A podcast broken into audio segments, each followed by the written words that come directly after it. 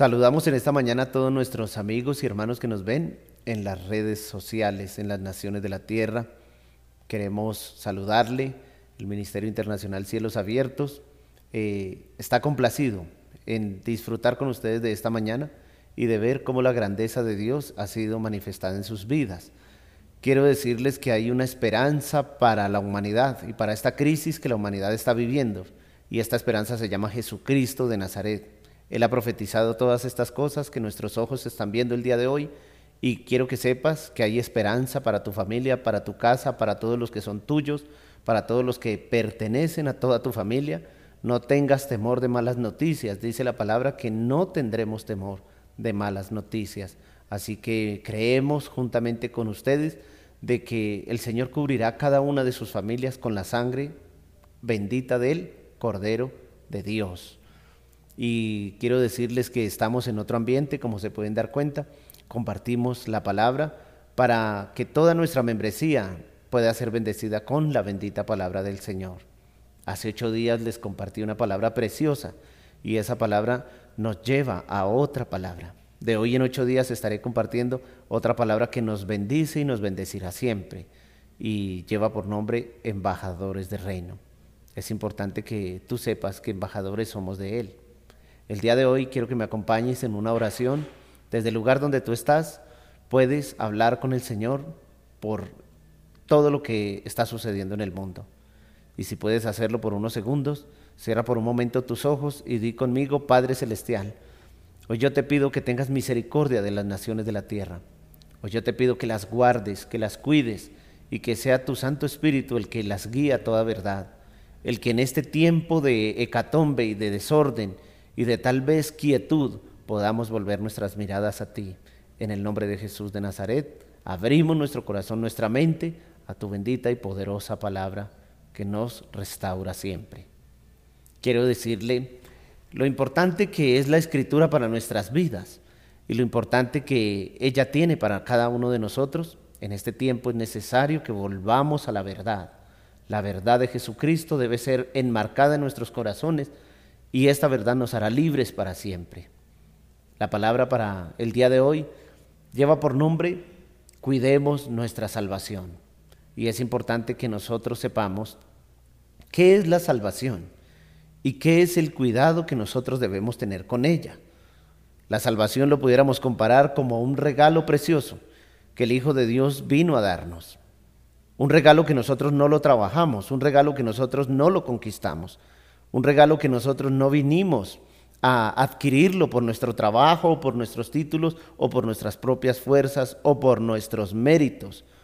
La salvación, la Biblia dice que de tal manera amó Dios al mundo, que ha dado a su Hijo unigénito para que todo aquel que en Él crea no tenga condenación, ni vaya a un lugar de condenación, sino que en su bendito nombre tengamos la vida eterna.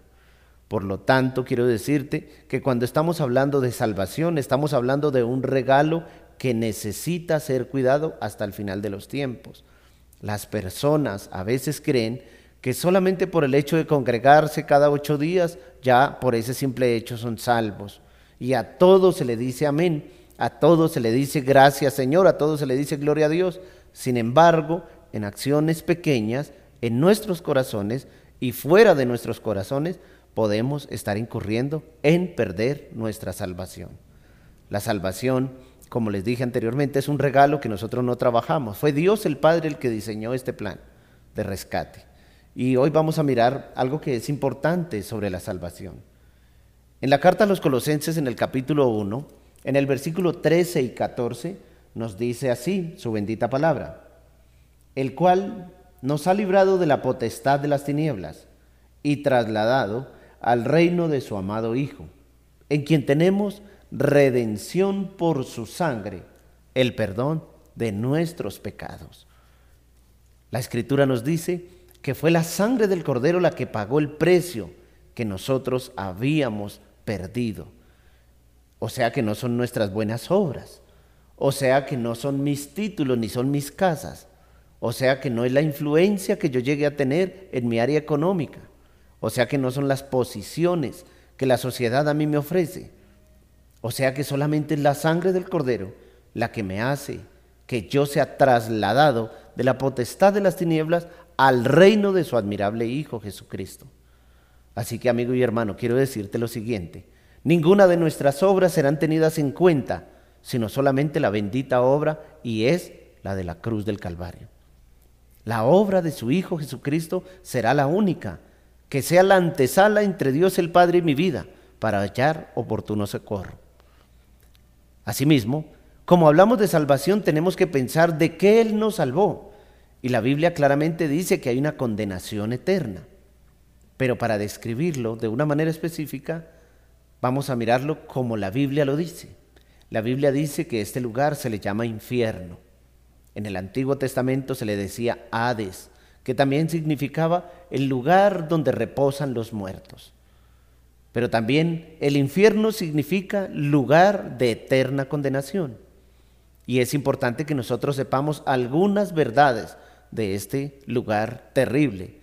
La Biblia lo describe claramente. En Marcos capítulo 9, en el versículo 46 y en el versículo 48 nos dice, donde su gusano nunca muere, ni el fuego se apaga. En el versículo 48 también así lo describe. Y en Lucas capítulo 16 nos dice que es un lugar envolvente en llamas, llamas tenebrosas, que abrazan a la persona cuando muere sin Cristo.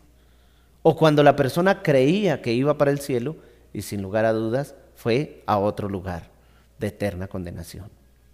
Importante es para nuestras vidas que sepamos que Jesús de Nazaret vino a darnos el regalo de la salvación. Sin embargo, hay otro lugar eterno llamado el infierno. Esta palabra infierno aparece en la Biblia 13 ocasiones y en todas y cada una de ellas nos describe la crueldad con que las vidas parten sin Cristo a esa eternidad, con títulos, con casas, con influencia, tal vez políticos, dirigentes, tal vez pastores, tal vez personas que conocieron la verdad y se alejaron de ella. Tal vez fueron personas que se congregaron, sin embargo, conservaron en sus corazones una vida doble. En la casa hacían cosas incorrectas y en los templos levantaban sus manos. Y no vengo a decirte ni a advertirte de un lugar que no sea bíblico.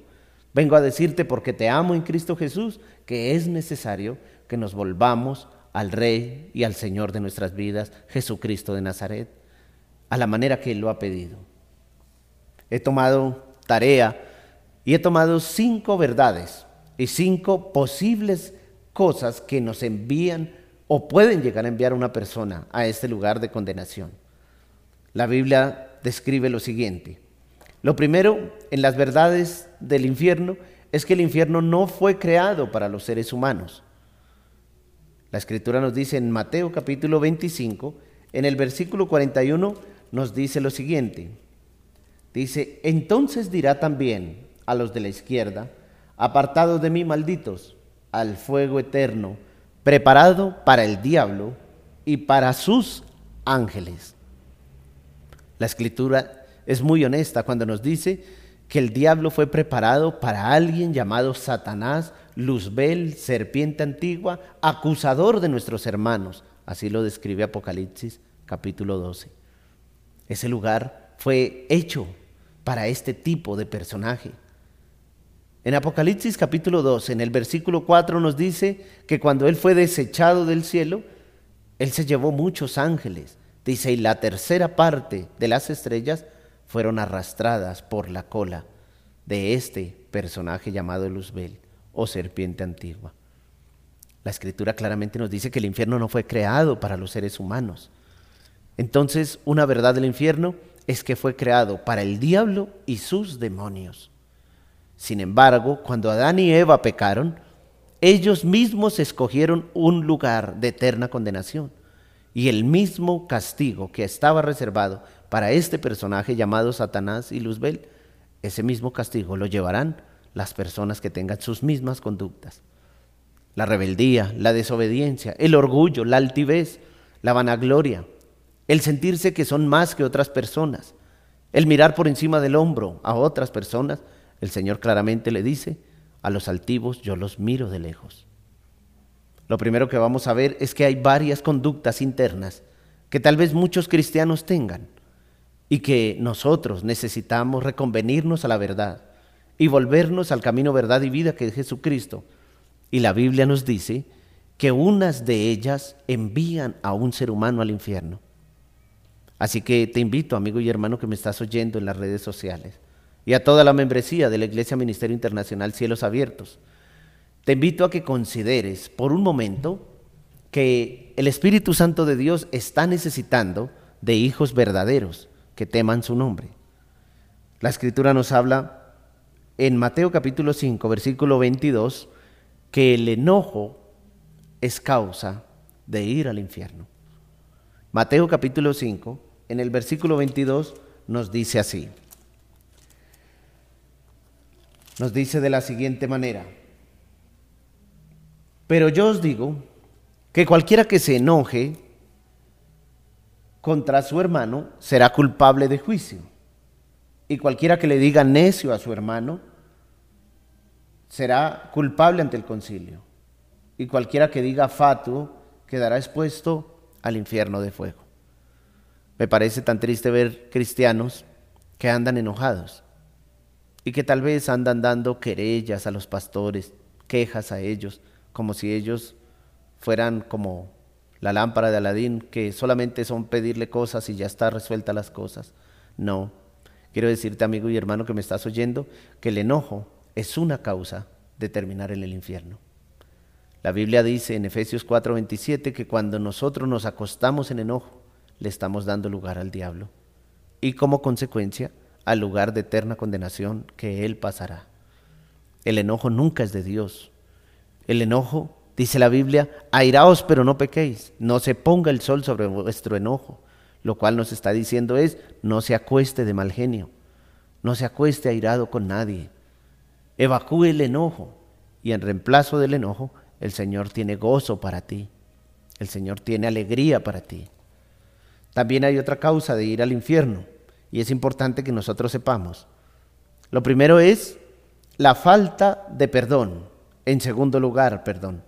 Lo primero es el enojo. Lo segundo es la falta de perdón. En el Evangelio de Marcos, en el capítulo 11, en el versículo 24 y 25, dice la escritura que nosotros debemos perdonar de la misma manera como Dios nos ha perdonado a nosotros. Dice así su bendita palabra.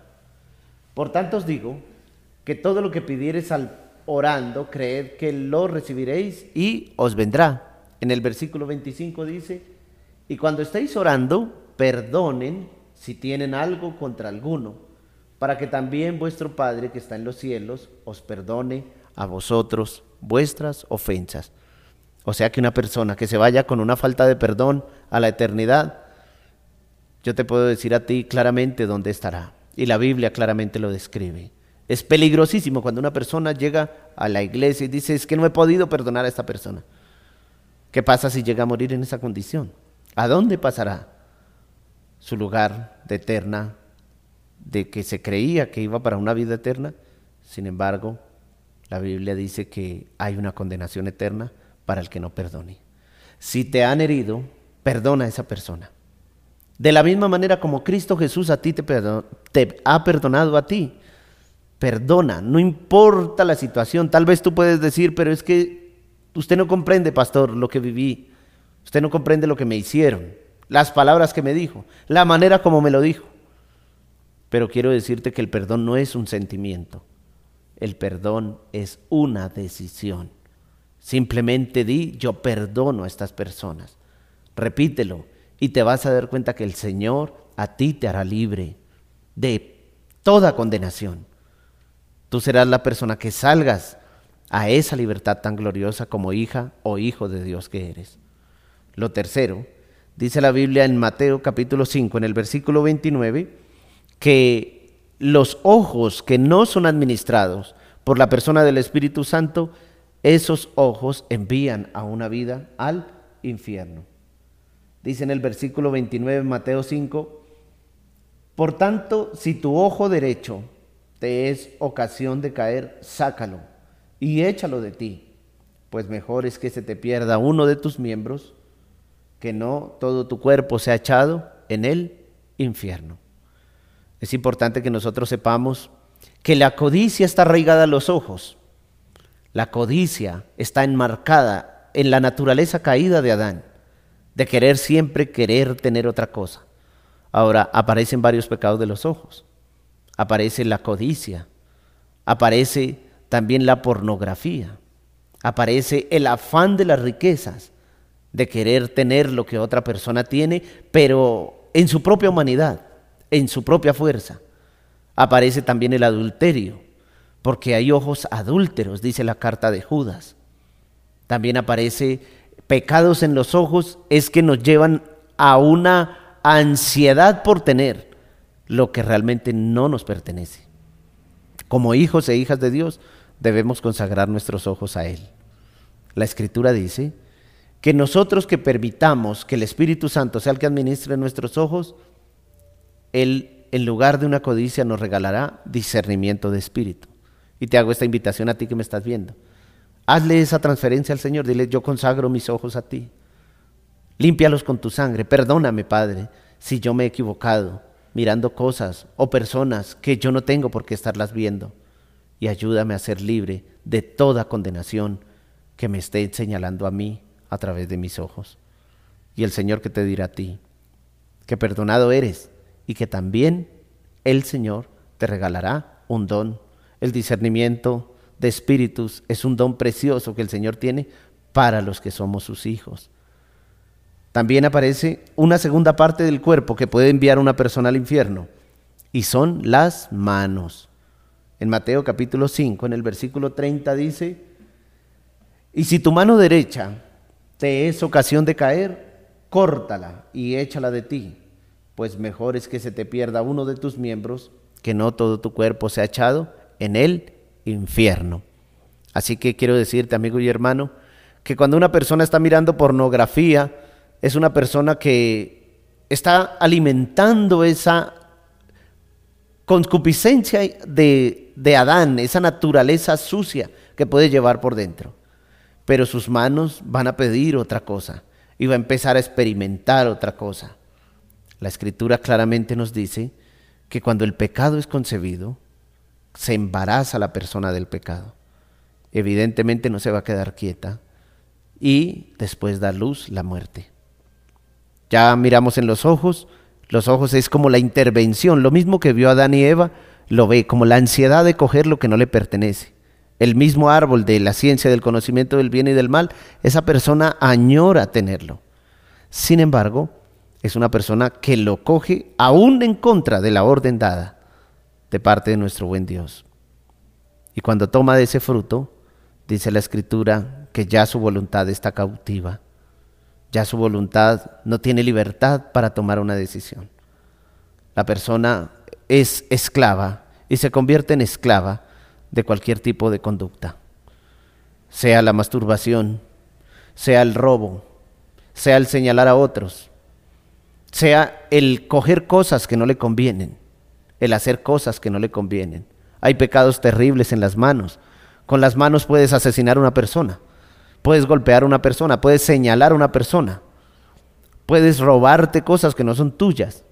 Y la Biblia claramente dice que las manos que no son administradas por el Espíritu Santo son manos que envían vidas al infierno. Es importante que nuestras manos sean consagradas al igual que nuestros ojos y que en esta misma hora le digamos, Señor, mis manos las consagro a ti. Y el Señor que te regalará, primero su perdón. Segundo, te va a regalar muy probablemente la sanidad. Y esas manos que en algún momento robaron, esas manos muy probablemente repartirán y ayudarán a otros. Esas manos que golpearon a alguien, ahora servirán de consuelo a otra persona.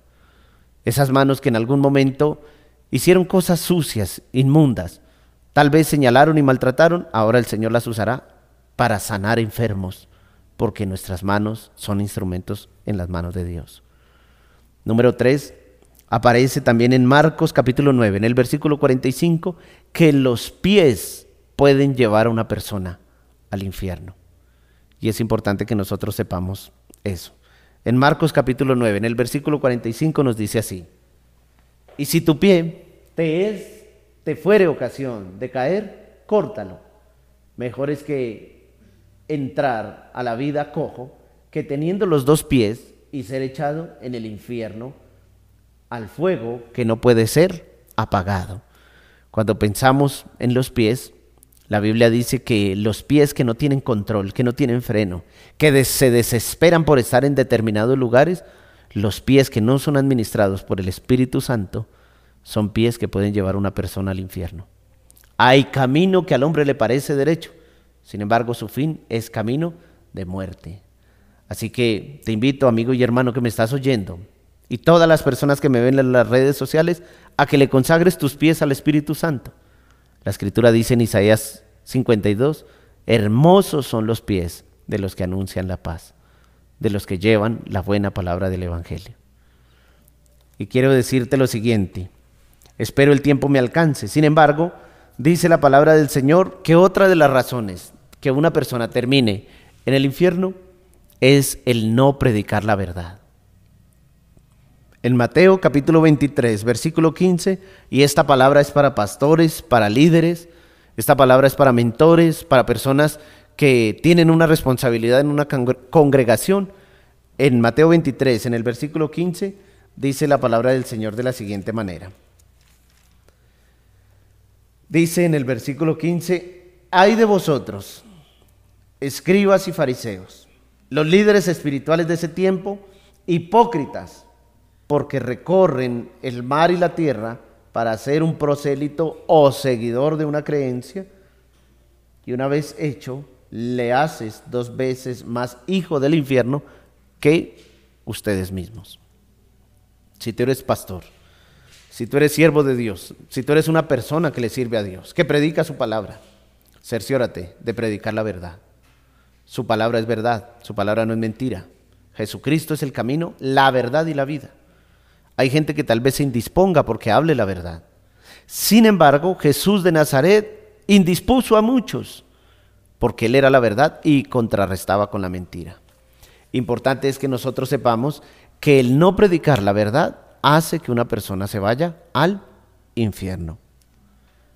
Número cuatro, la hipocresía hace que una persona termine en ese lugar de eterna condenación. En Mateo capítulo 23, en el versículo 33 dice, serpientes, generación de víboras, ¿cómo escaparéis de la generación del infierno? Así que quiero que sepas algo. La hipocresía es la apariencia de piedad, sin embargo, Jesús de Nazaret nos vino a decir que nosotros necesitamos ser verdaderos. Y él dice que nadie que sea hipócrita se escapará de la condenación del infierno. Y también con esto último termino, volver a pecados pasados. En Hebreos capítulo 10, en el versículo 26 al 31, en el versículo 31 dice, horrenda cosa es caer en manos de un Dios vivo. Así que quiero decirte algo, tú que me estás oyendo en esta mañana y en esta palabra ha llegado a tu vida. Es importante que cuidemos nuestra salvación es importante que sepamos y que sepas que tiene redención para estas conductas. El enojo, la falta de perdón, el pecado de los ojos, de las manos, de los pies, el no predicar la verdad, la hipocresía, el volver a pecados pasados, la sangre del cordero todavía está para ti, para los tuyos, para que puedas ser libre de todas esas conductas y que se anule toda acta de decretos que está en contra tuya. Y me gustaría orar por un minuto por cada una de las personas que me ven en nuestras redes sociales. Espíritu Santo de Dios, gracias te damos por tu bendita palabra. Te pedimos que nos limpies de toda acusación, de todo señalamiento, y ayúdanos a ser santos para ti. Ayúdanos a ser unas personas que demos testimonio de la verdad, porque tú eres verdad. Que seamos verdaderos y quita toda máscara y toda hipocresía. Quita toda doblez de corazón y permítenos, Señor, cuidar tan valioso regalo que tú nos has dado y es la salvación. En Cristo Jesús, bendigo a todas las personas que me ven en las redes sociales y te invito a que la compartas con uno de los tuyos. En Cristo Jesús, de hoy en ocho días continuaremos más con el Ministerio Internacional Cielos Abiertos y su bendita palabra que nos bendice siempre. En Cristo Jesús, amén y amén.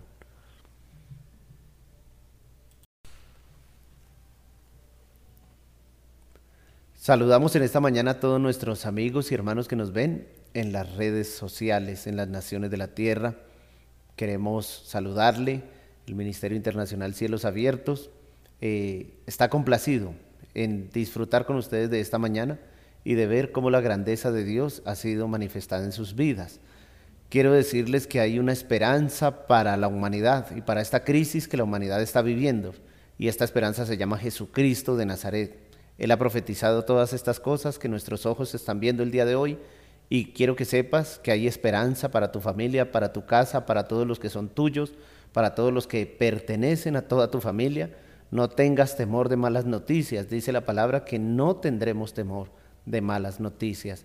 Así que creemos juntamente con ustedes de que el Señor cubrirá cada una de sus familias con la sangre bendita del Cordero de Dios y quiero decirles que estamos en otro ambiente, como se pueden dar cuenta, compartimos la palabra para que toda nuestra membresía pueda ser bendecida con la bendita palabra del Señor.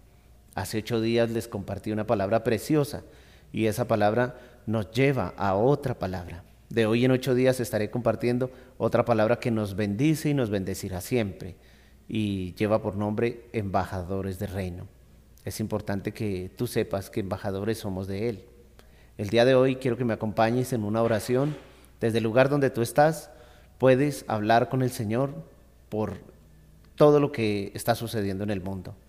Y si puedes hacerlo por unos segundos, cierra por un momento tus ojos y di conmigo, Padre Celestial, hoy yo te pido que tengas misericordia de las naciones de la tierra. Hoy yo te pido que las guardes, que las cuides y que sea tu Santo Espíritu el que las guíe a toda verdad. El que en este tiempo de hecatombe y de desorden, y de tal vez quietud podamos volver nuestras miradas a ti. En el nombre de Jesús de Nazaret, abrimos nuestro corazón, nuestra mente a tu bendita y poderosa palabra que nos restaura siempre. Quiero decirle lo importante que es la escritura para nuestras vidas y lo importante que ella tiene para cada uno de nosotros. En este tiempo es necesario que volvamos a la verdad. La verdad de Jesucristo debe ser enmarcada en nuestros corazones y esta verdad nos hará libres para siempre. La palabra para el día de hoy lleva por nombre Cuidemos nuestra salvación. Y es importante que nosotros sepamos qué es la salvación y qué es el cuidado que nosotros debemos tener con ella. La salvación lo pudiéramos comparar como un regalo precioso que el Hijo de Dios vino a darnos. Un regalo que nosotros no lo trabajamos, un regalo que nosotros no lo conquistamos, un regalo que nosotros no vinimos a adquirirlo por nuestro trabajo, o por nuestros títulos, o por nuestras propias fuerzas, o por nuestros méritos. La salvación, la Biblia dice que de tal manera amó Dios al mundo, que ha dado a su Hijo unigénito para que todo aquel que en Él crea no tenga condenación, ni vaya a un lugar de condenación, sino que en su bendito nombre tengamos la vida eterna. Por lo tanto, quiero decirte que cuando estamos hablando de salvación, estamos hablando de un regalo que necesita ser cuidado hasta el final de los tiempos. Las personas a veces creen que solamente por el hecho de congregarse cada ocho días, ya por ese simple hecho son salvos. Y a todos se le dice amén, a todos se le dice gracias Señor, a todos se le dice gloria a Dios. Sin embargo, en acciones pequeñas, en nuestros corazones y fuera de nuestros corazones, podemos estar incurriendo en perder nuestra salvación. La salvación, como les dije anteriormente, es un regalo que nosotros no trabajamos. Fue Dios el Padre el que diseñó este plan de rescate. Y hoy vamos a mirar algo que es importante sobre la salvación. En la carta a los Colosenses, en el capítulo 1, en el versículo 13 y 14, nos dice así su bendita palabra, el cual nos ha librado de la potestad de las tinieblas y trasladado al reino de su amado Hijo, en quien tenemos redención por su sangre, el perdón de nuestros pecados. La escritura nos dice que fue la sangre del cordero la que pagó el precio que nosotros habíamos perdido. O sea que no son nuestras buenas obras. O sea que no son mis títulos ni son mis casas. O sea que no es la influencia que yo llegue a tener en mi área económica. O sea que no son las posiciones que la sociedad a mí me ofrece. O sea que solamente es la sangre del cordero la que me hace que yo sea trasladado de la potestad de las tinieblas al reino de su admirable Hijo Jesucristo. Así que amigo y hermano, quiero decirte lo siguiente, ninguna de nuestras obras serán tenidas en cuenta, sino solamente la bendita obra y es la de la cruz del Calvario. La obra de su Hijo Jesucristo será la única, que sea la antesala entre Dios el Padre y mi vida, para hallar oportuno socorro. Asimismo, como hablamos de salvación, tenemos que pensar de qué Él nos salvó. Y la Biblia claramente dice que hay una condenación eterna. Pero para describirlo de una manera específica, vamos a mirarlo como la Biblia lo dice. La Biblia dice que este lugar se le llama infierno. En el Antiguo Testamento se le decía Hades, que también significaba el lugar donde reposan los muertos. Pero también el infierno significa lugar de eterna condenación. Y es importante que nosotros sepamos algunas verdades de este lugar terrible. La Biblia lo describe claramente. En Marcos capítulo 9, en el versículo 46 y en el versículo 48 nos dice, donde su gusano nunca muere, ni el fuego se apaga. En el versículo 48 también así lo describe. Y en Lucas capítulo 16 nos dice que es un lugar envolvente en llamas, llamas tenebrosas, que abrazan a la persona cuando muere sin Cristo. O cuando la persona creía que iba para el cielo y sin lugar a dudas fue a otro lugar de eterna condenación. Importante es para nuestras vidas que sepamos que Jesús de Nazaret vino a darnos el regalo de la salvación. Sin embargo, hay otro lugar eterno llamado el infierno. Esta palabra infierno aparece en la Biblia 13 ocasiones y en todas y cada una de ellas nos describe la crueldad con que las vidas parten sin Cristo a esa eternidad, con títulos, con casas, con influencia, tal vez políticos, dirigentes, tal vez pastores, tal vez personas que conocieron la verdad y se alejaron de ella. Tal vez fueron personas que se congregaron, sin embargo, conservaron en sus corazones una vida doble. En la casa hacían cosas incorrectas y en los templos levantaban sus manos. Y no vengo a decirte ni a advertirte de un lugar que no sea bíblico. Vengo a decirte porque te amo en Cristo Jesús que es necesario que nos volvamos al Rey y al Señor de nuestras vidas, Jesucristo de Nazaret, a la manera que Él lo ha pedido. He tomado tarea y he tomado cinco verdades y cinco posibles cosas que nos envían o pueden llegar a enviar a una persona a este lugar de condenación. La Biblia describe lo siguiente. Lo primero en las verdades del infierno es que el infierno no fue creado para los seres humanos. La escritura nos dice en Mateo capítulo 25, en el versículo 41, nos dice lo siguiente. Dice, entonces dirá también a los de la izquierda, apartados de mí malditos, al fuego eterno, preparado para el diablo y para sus ángeles. La escritura es muy honesta cuando nos dice que el diablo fue preparado para alguien llamado Satanás, Luzbel, serpiente antigua, acusador de nuestros hermanos. Así lo describe Apocalipsis capítulo 12. Ese lugar fue hecho para este tipo de personaje. En Apocalipsis capítulo 12, en el versículo 4 nos dice que cuando Él fue desechado del cielo, Él se llevó muchos ángeles. Dice, y la tercera parte de las estrellas fueron arrastradas por la cola de este personaje llamado Luzbel o serpiente antigua. La escritura claramente nos dice que el infierno no fue creado para los seres humanos. Entonces, una verdad del infierno es que fue creado para el diablo y sus demonios. Sin embargo, cuando Adán y Eva pecaron, ellos mismos escogieron un lugar de eterna condenación. Y el mismo castigo que estaba reservado para este personaje llamado Satanás y Luzbel, ese mismo castigo lo llevarán las personas que tengan sus mismas conductas. La rebeldía, la desobediencia, el orgullo, la altivez, la vanagloria, el sentirse que son más que otras personas, el mirar por encima del hombro a otras personas, el Señor claramente le dice, a los altivos yo los miro de lejos.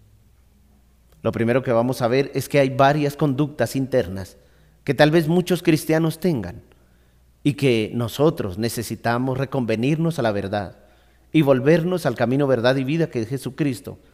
Y la Biblia nos dice que unas de ellas envían a un ser humano al infierno.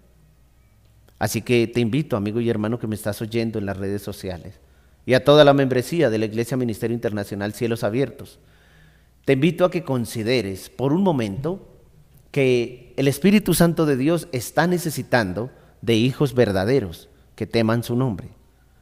La Escritura nos habla en Mateo capítulo 5, versículo 22, que el enojo es causa de ir al infierno. Mateo capítulo 5, en el versículo 22, nos dice así. Nos dice de la siguiente manera. Pero yo os digo que cualquiera que se enoje contra su hermano será culpable de juicio. Y cualquiera que le diga necio a su hermano será culpable ante el concilio y cualquiera que diga fatuo quedará expuesto al infierno de fuego.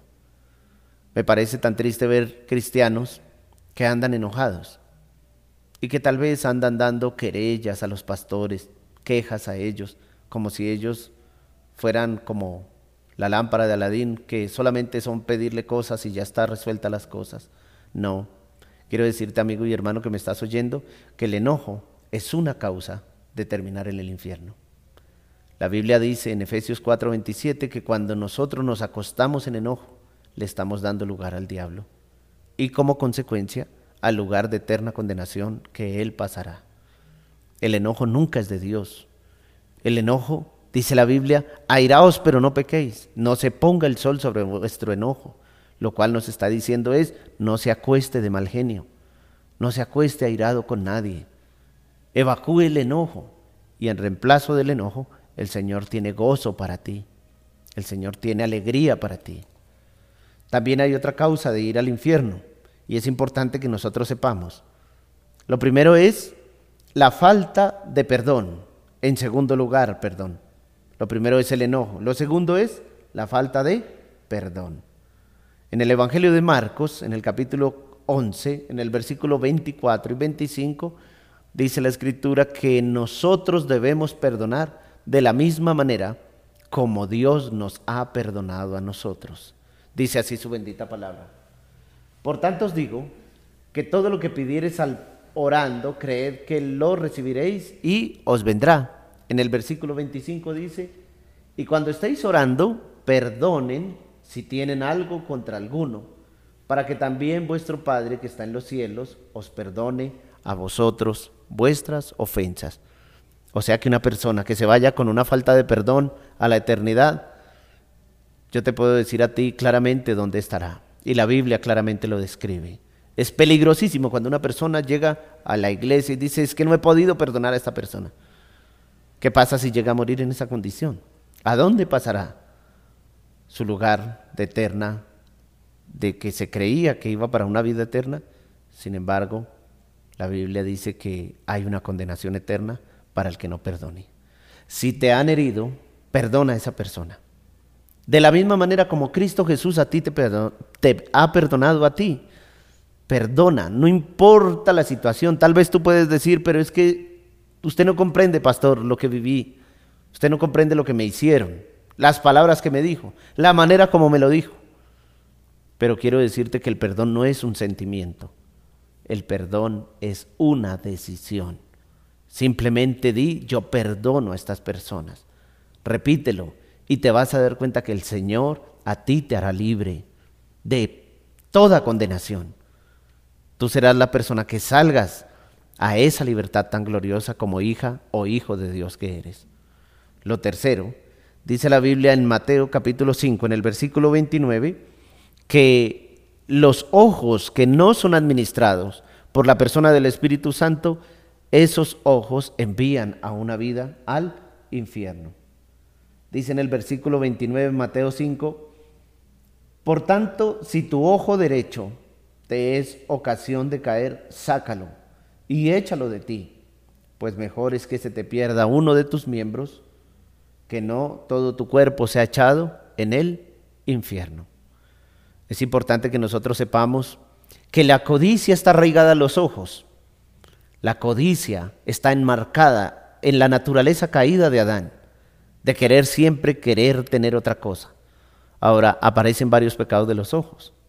Aparece la codicia, aparece también la pornografía, aparece el afán de las riquezas, de querer tener lo que otra persona tiene, pero en su propia humanidad, en su propia fuerza aparece también el adulterio, porque hay ojos adúlteros, dice la carta de Judas.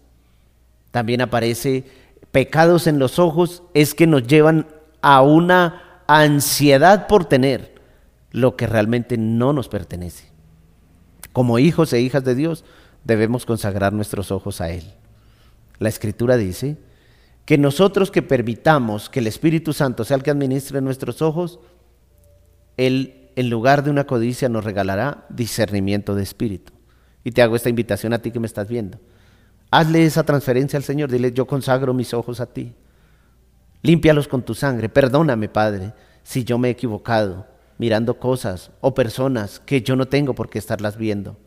Y ayúdame a ser libre de toda condenación que me esté señalando a mí a través de mis ojos. Y el Señor que te dirá a ti, que perdonado eres y que también el Señor te regalará un don. El discernimiento de espíritus es un don precioso que el Señor tiene para los que somos sus hijos. También aparece una segunda parte del cuerpo que puede enviar una persona al infierno y son las manos. En Mateo capítulo 5, en el versículo 30 dice, y si tu mano derecha te es ocasión de caer, córtala y échala de ti pues mejor es que se te pierda uno de tus miembros, que no todo tu cuerpo sea echado en el infierno. Así que quiero decirte, amigo y hermano, que cuando una persona está mirando pornografía, es una persona que está alimentando esa concupiscencia de, de Adán, esa naturaleza sucia que puede llevar por dentro. Pero sus manos van a pedir otra cosa y va a empezar a experimentar otra cosa. La escritura claramente nos dice que cuando el pecado es concebido, se embaraza la persona del pecado. Evidentemente no se va a quedar quieta y después da luz la muerte. Ya miramos en los ojos, los ojos es como la intervención, lo mismo que vio Adán y Eva, lo ve como la ansiedad de coger lo que no le pertenece. El mismo árbol de la ciencia del conocimiento del bien y del mal, esa persona añora tenerlo. Sin embargo, es una persona que lo coge aún en contra de la orden dada de parte de nuestro buen Dios. Y cuando toma de ese fruto, dice la escritura que ya su voluntad está cautiva, ya su voluntad no tiene libertad para tomar una decisión.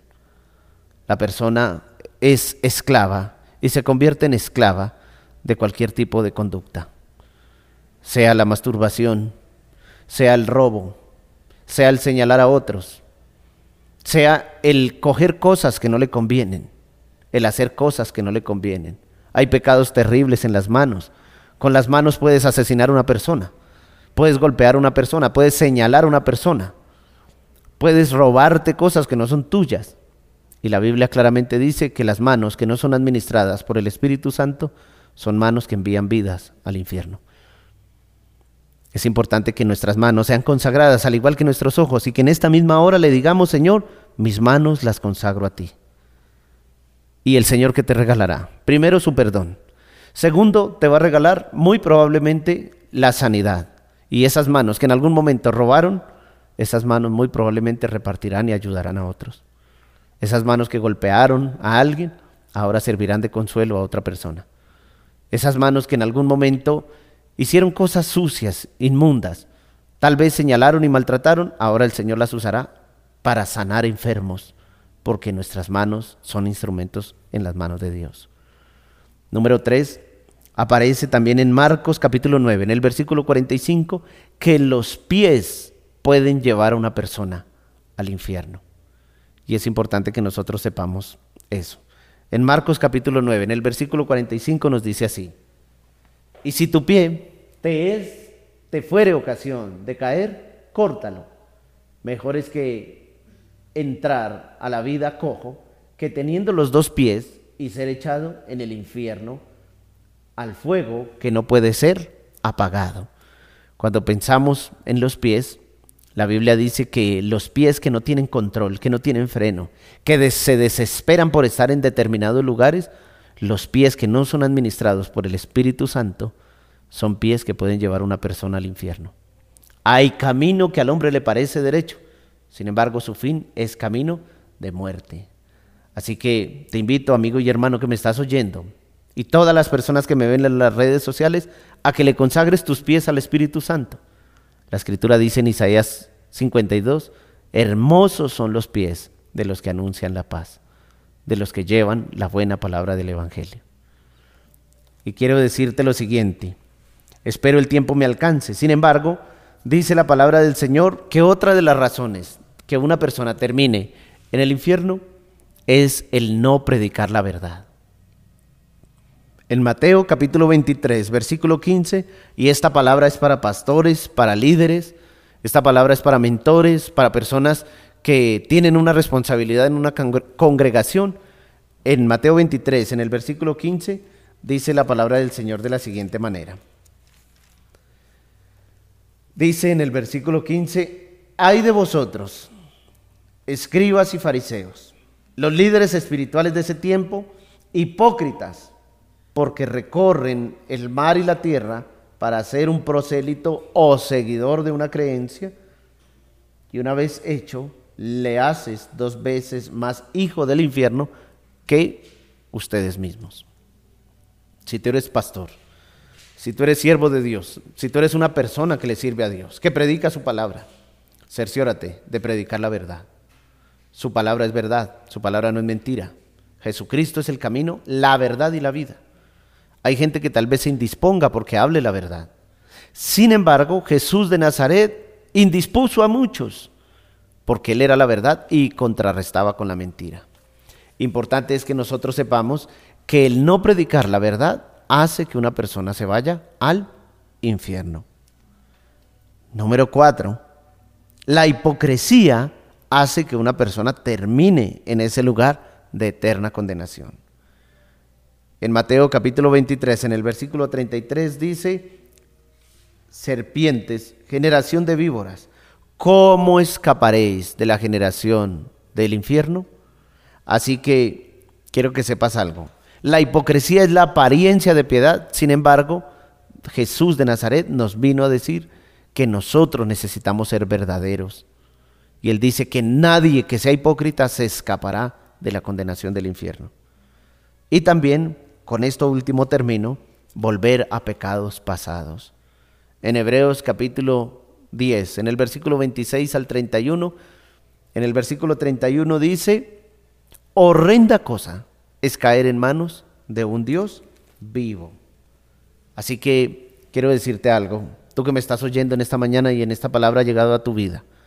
Es importante que cuidemos nuestra salvación. Es importante que sepamos y que sepas que tiene redención para estas conductas.